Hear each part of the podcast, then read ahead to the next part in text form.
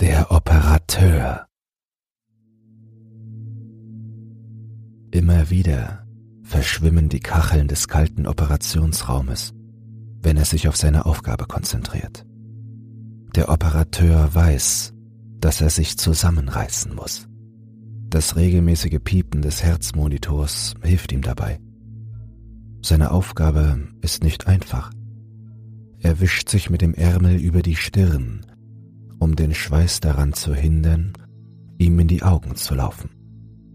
Er braucht seine Augen. Jetzt mehr denn je. Die Operation ist lebenswichtig. Die Umstände sind widrig. Das arme Schwein, das da vor ihm auf den Tisch liegt, ist vom Schicksal arg gebeutelt worden. Der Fuß und der Unterschenkel fehlen bereits. Das andere Bein musste schon komplett abgenommen werden. Rauch, denkt der Operateur. Jetzt ist der verbleibende Oberschenkel an der Reihe. Sie hatten versucht, so viel wie möglich zu retten. Der Patient sollte die Chance bekommen, ein halbwegs normales Leben zu leben, wenn er diese unglückliche Sache hinter sich gebracht hätte. Es sieht nicht so aus, als ob das klappen würde. Bedauern, fast schon tiefe Traurigkeit erfüllt den Operateur. Der Mann ist im selben Alter wie er selbst.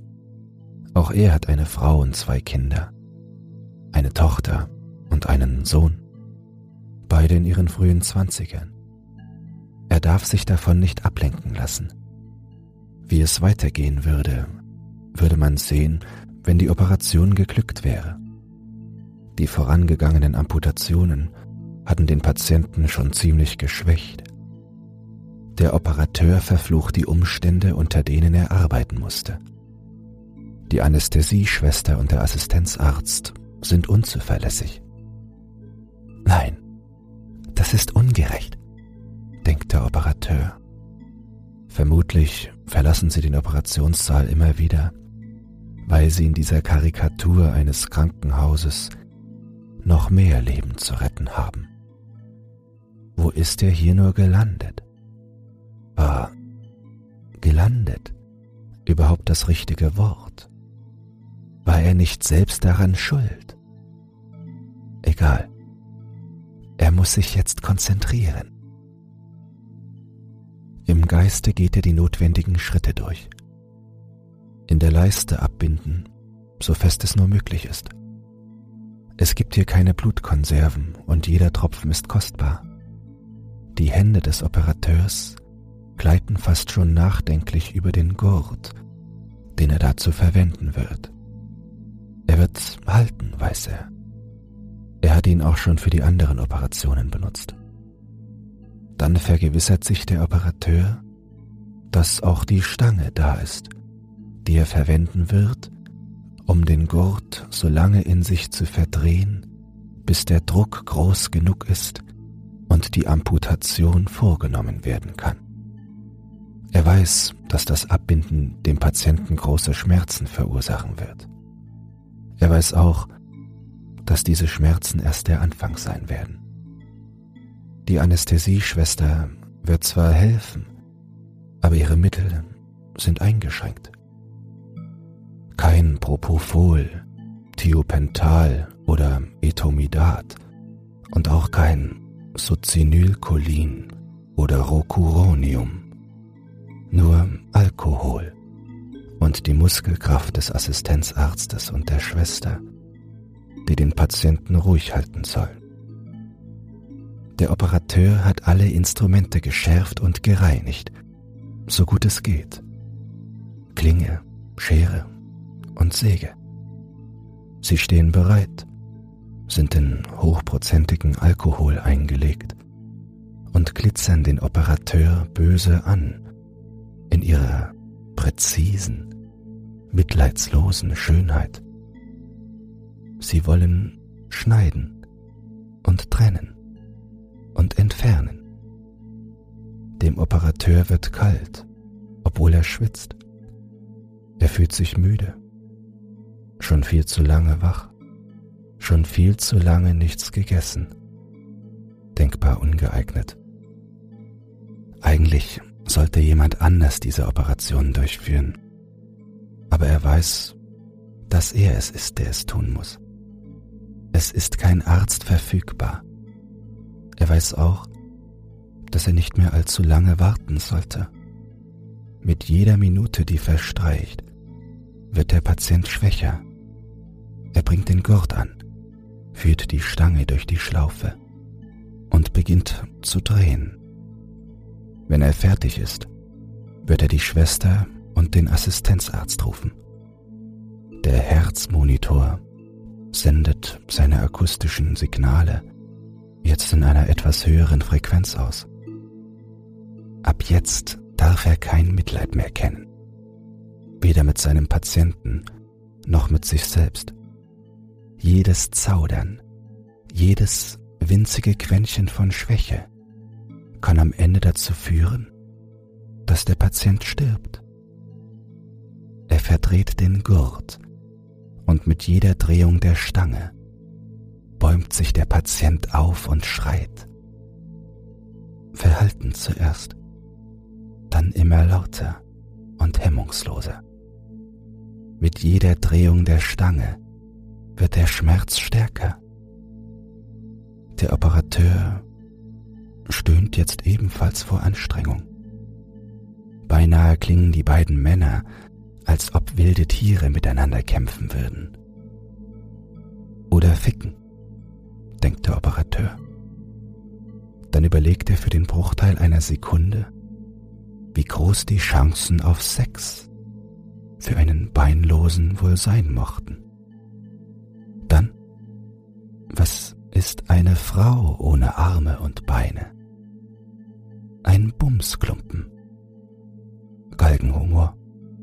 Unangebracht und hässlich, aber er hilft ihm dabei, die nötige Distanz zu wahren. Mehr, mehr, mehr. Mehr drehen und nicht auf die Schreie des Patienten achten.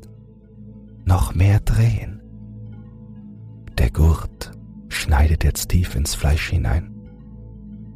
Ausreichend tief, um all die großen Adern fest genug zusammenzupressen, tief genug, um erneut zu verhindern, dass der Patient verbluten wird. Der Oberschenkel ist dicker als die Stelle unterhalb des Knies, an der die letzte Amputation durchgeführt worden war. Der Operateur schafft noch drei Umdrehungen. Mehr bekommt er nicht hin. Das muss reichen. Er fixiert die Stange und das Jammern des Patienten ebbt langsam ab. Auch der Operateur atmet jetzt ruhiger. Man kann sich an so vieles gewöhnen.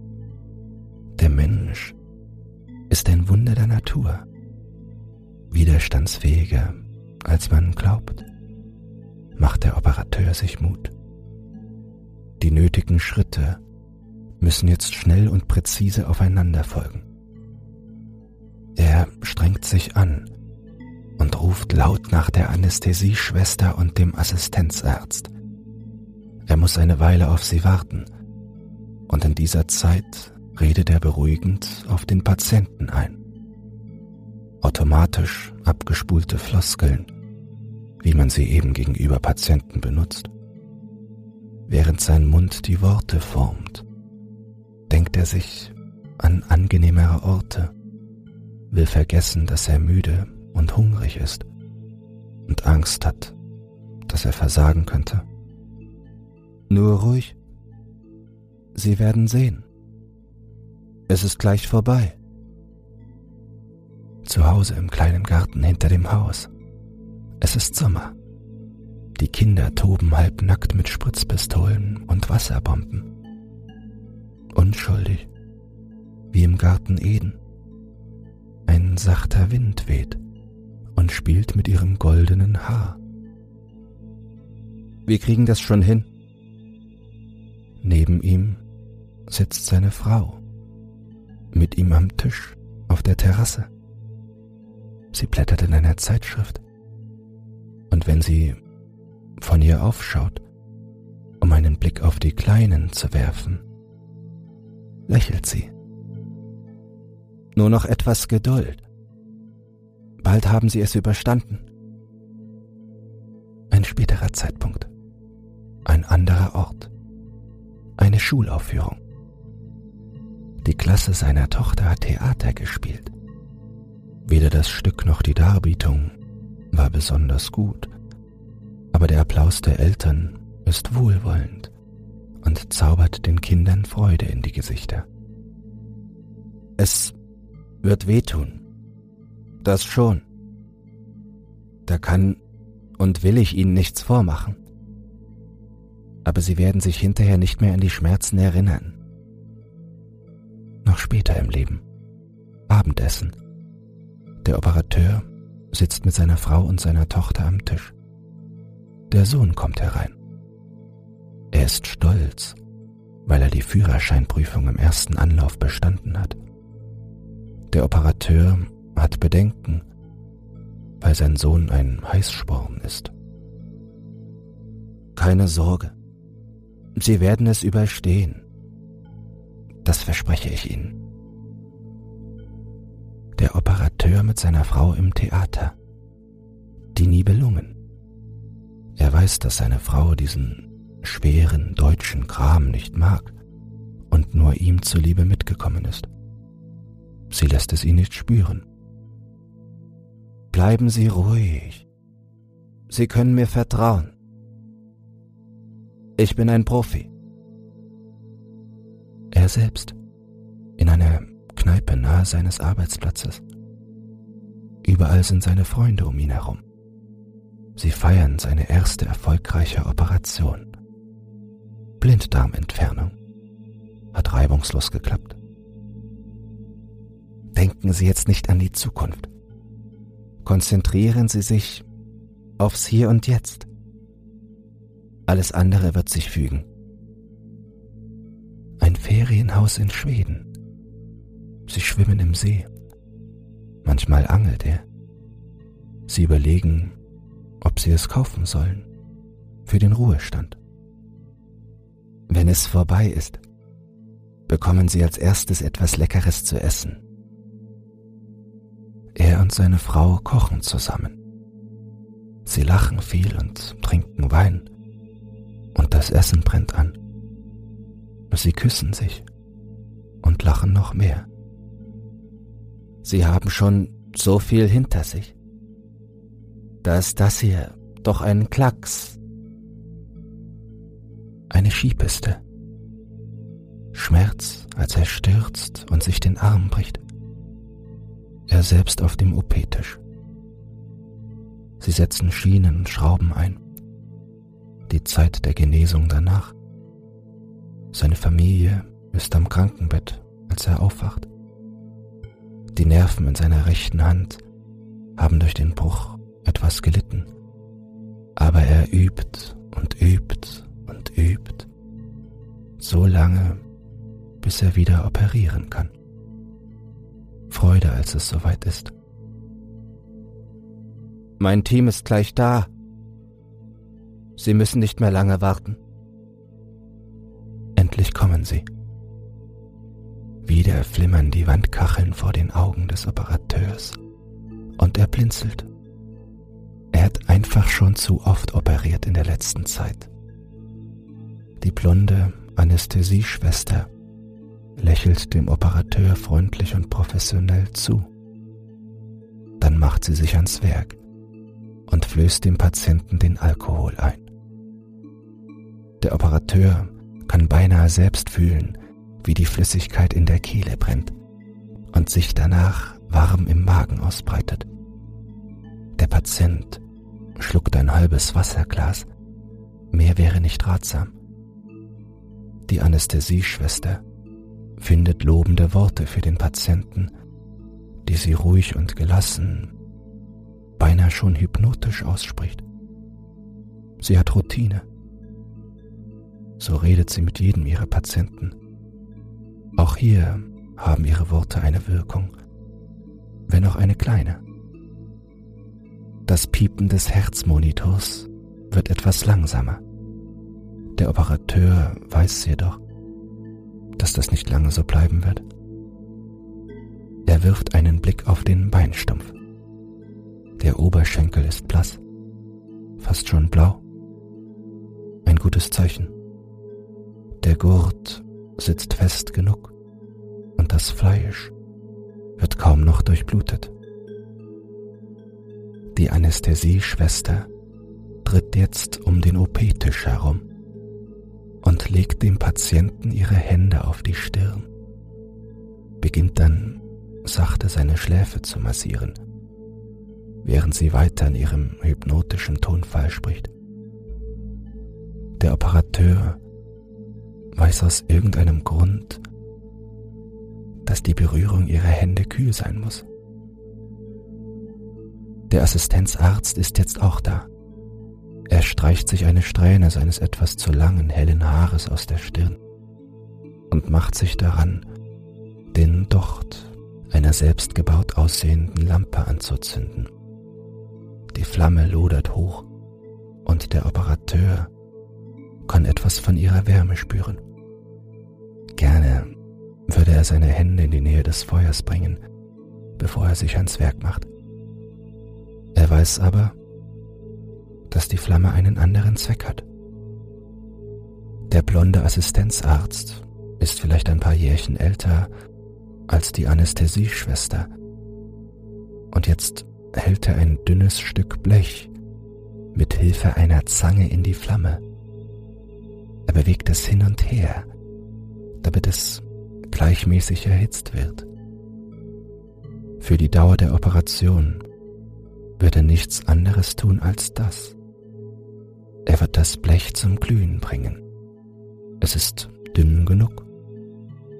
Erst wenn der Oberschenkel abgetrennt ist, wird er in Aktion treten und den Stumpf ausbrennen. Der Patient sieht das auch und beginnt unruhig zu werden, weil er schon ahnt, welchen Zweck dieses Blech hat. Er will sich trotz seiner Fixierung aufsetzen, hebt den Kopf, doch die Anästhesieschwester drückt mit sanfter Gewalt seine Stirn zurück auf den OP-Tisch. Sie gibt ihm noch einen Schluck.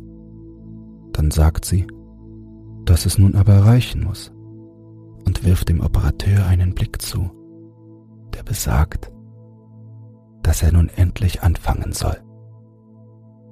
Der Operateur schluckt. Sein Blick verschwimmt. Und wieder wischt er sich den Schweiß aus dem Gesicht, damit er ihm nicht in den Augen brennt.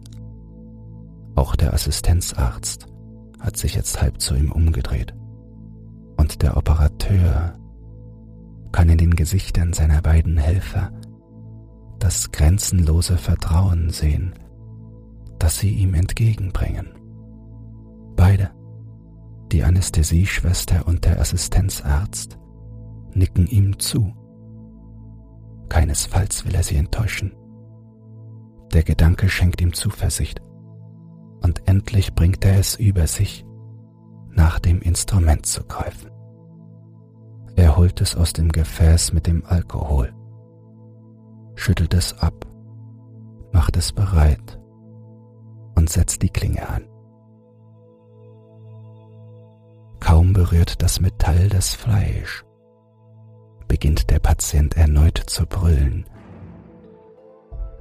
und der Monitor wird geradezu hysterisch. Aber es hilft nichts. Der Oberschenkel muss weg. Und jetzt ist nicht die Zeit zu verzagen. Es würde das Leiden nur unnötig in die Länge ziehen.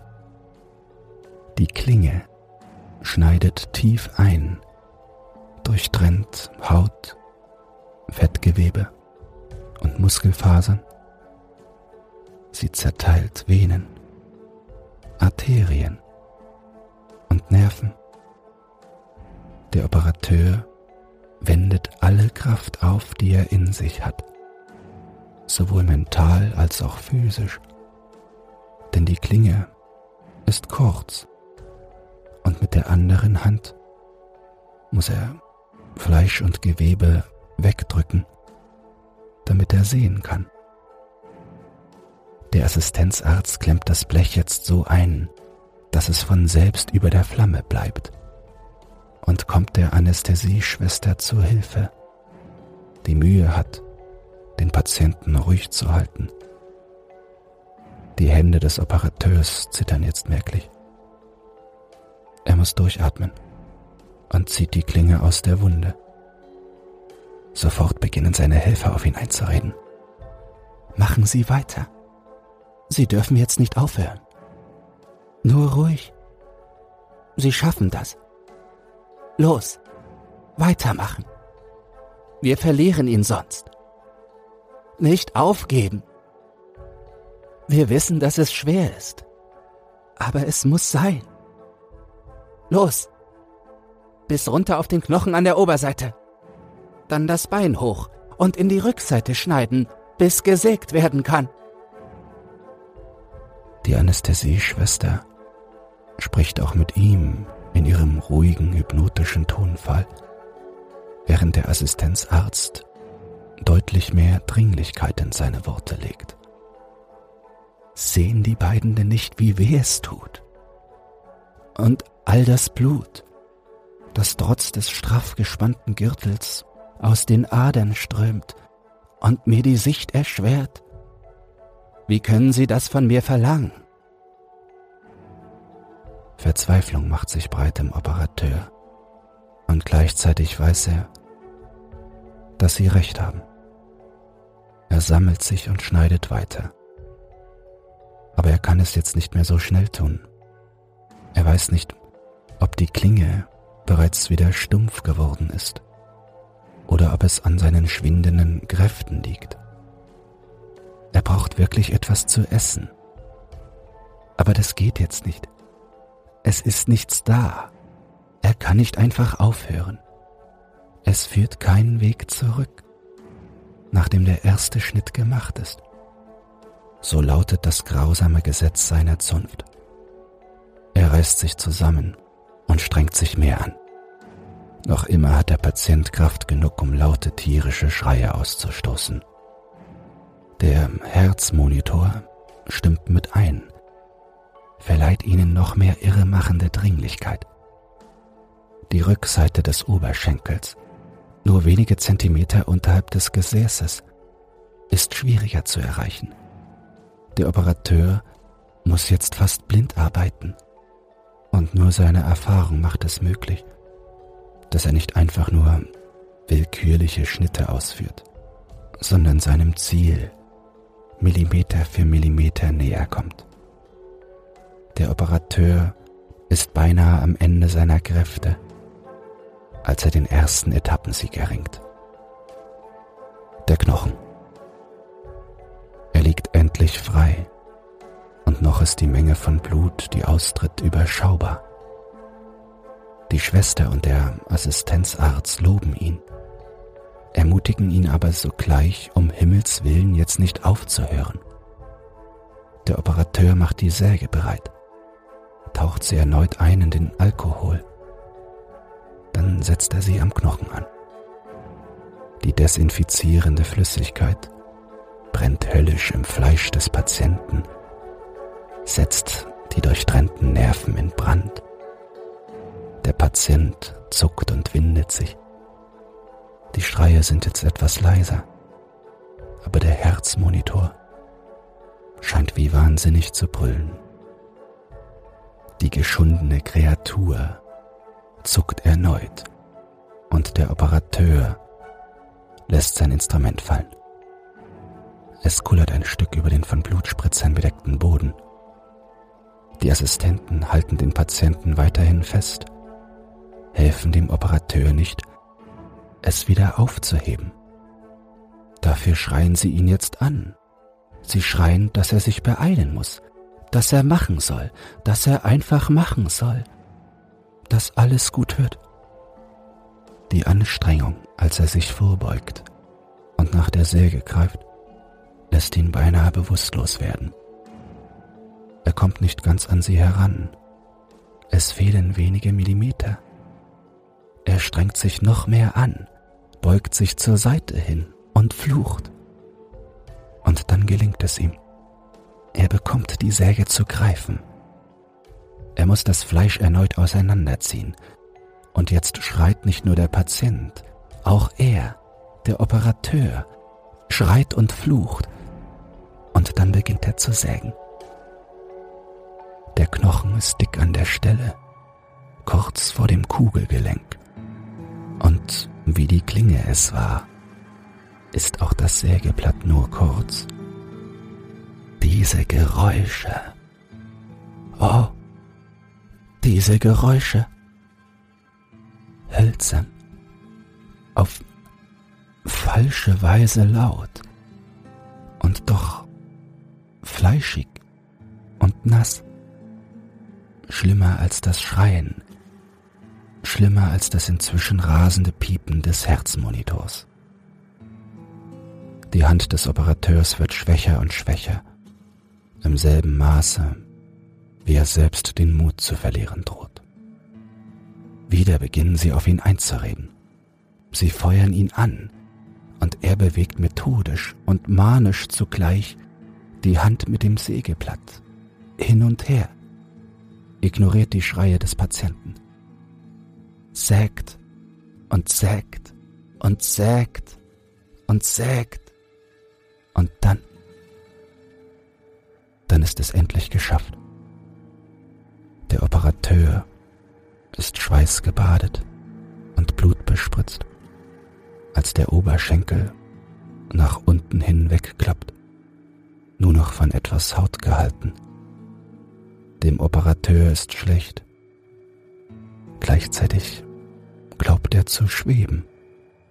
Hier ist nichts mehr mit Schweben. Dabei will ich schwimmen in Schweden. Er lacht hysterisch. Mit Mühe und zitternden Fingern hantiert er an seinem Instrument herum, macht die Schere bereit. Er ist nervös, fiebrig. Er glaubt, er wird krank werden. Am Ende gelingt es ihm und er benutzt die Schere, um die Amputation zu vollenden, indem er die letzten nötigen Schnitte macht. Mit einem nassen Laut fällt der Oberschenkel herunter. Der Assistenzarzt und die Anästhesieschwester applaudieren laut und ausgelassen. Etwas von ihrer Freude strahlt auf das Gemüt des Operateurs ab. Und für eine Sekunde fühlt er sich euphorisch. Ja, er hat es geschafft. Er hat es hinbekommen.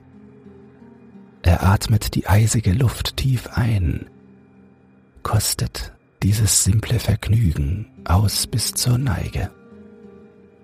Dann nochmal und nochmal. Er fühlt sich leicht, so als wäre eine schwere Last von ihm genommen worden. Die Anspannung fällt von ihm ab. Er will den Assistenzarzt und die Anästhesieschwester fragen, ob sie zur Feier des Tages etwas mit ihm essen gehen möchten. Aber sie sind schon weg. Sie sind wirklich unermüdlich, diese Kinder, denkt er und greift nach dem Fleisch auf dem Boden. Als seine Finger den Oberschenkel berühren, durchzuckt ihn ein jäher Gedanke. Hat der Assistenzarzt nicht etwas vergessen? Doch natürlich. Die Wunde muss ausgebrannt werden. Tut mir leid, mein Freund. Wir sind noch nicht ganz fertig. Der junge Assistenzarzt ist eben doch unzuverlässig. Langsam beugt der Operateur sich vor und versucht, die Zange zu fassen, um mit ihrer Hilfe das inzwischen glühend heiße Blech benutzen zu können. Er muss sich weit vorbeugen, über die Operationswunde des Patienten hinweg. Und dann passiert es. Der so fest verdrillte Gurt löst sich plötzlich. Die Stange, die er selbst vor ein paar Minuten noch zum Festziehen benutzt hatte, wird in Drehung versetzt. Und noch bevor der Operateur sie zu fassen bekommt, wird sie nicht mehr vom Zug des Gurtes an Ort und Stelle gehalten. Mit einem metallischen Klappern fällt sie zu Boden Aber der Operateur hört es nicht mehr. Mit bloßen Händen versucht er panisch, das ausströmende, heiße und in der kalten Luft dampfende Blut im Körper des Patienten zu halten. Aber es rinnt unaufhaltsam und dunkelrot zwischen seinen Fingern hindurch. Und immer, wenn er die Position seiner Hände verändert, um den Druck besser aufrechterhalten zu können, schießen wieder und wieder große rote Fontänen hervor, ein Schwall von Flüssigkeit, wie wenn man mit einer Spritzpistole schießen würde. Er schreit nach dem Assistenzarzt und der Anästhesieschwester, brüllt ihre Vornamen, aber sie hören ihn wohl nicht. Sie sind anderswo. Sonst würden sie doch kommen. Oder? Sonst würden sie doch kommen. Es wäre schön, wenn sie jetzt hier wären. Schön. Der Herzmonitor wird immer leiser. Und schließlich kann der Operateur ihn gar nicht mehr hören.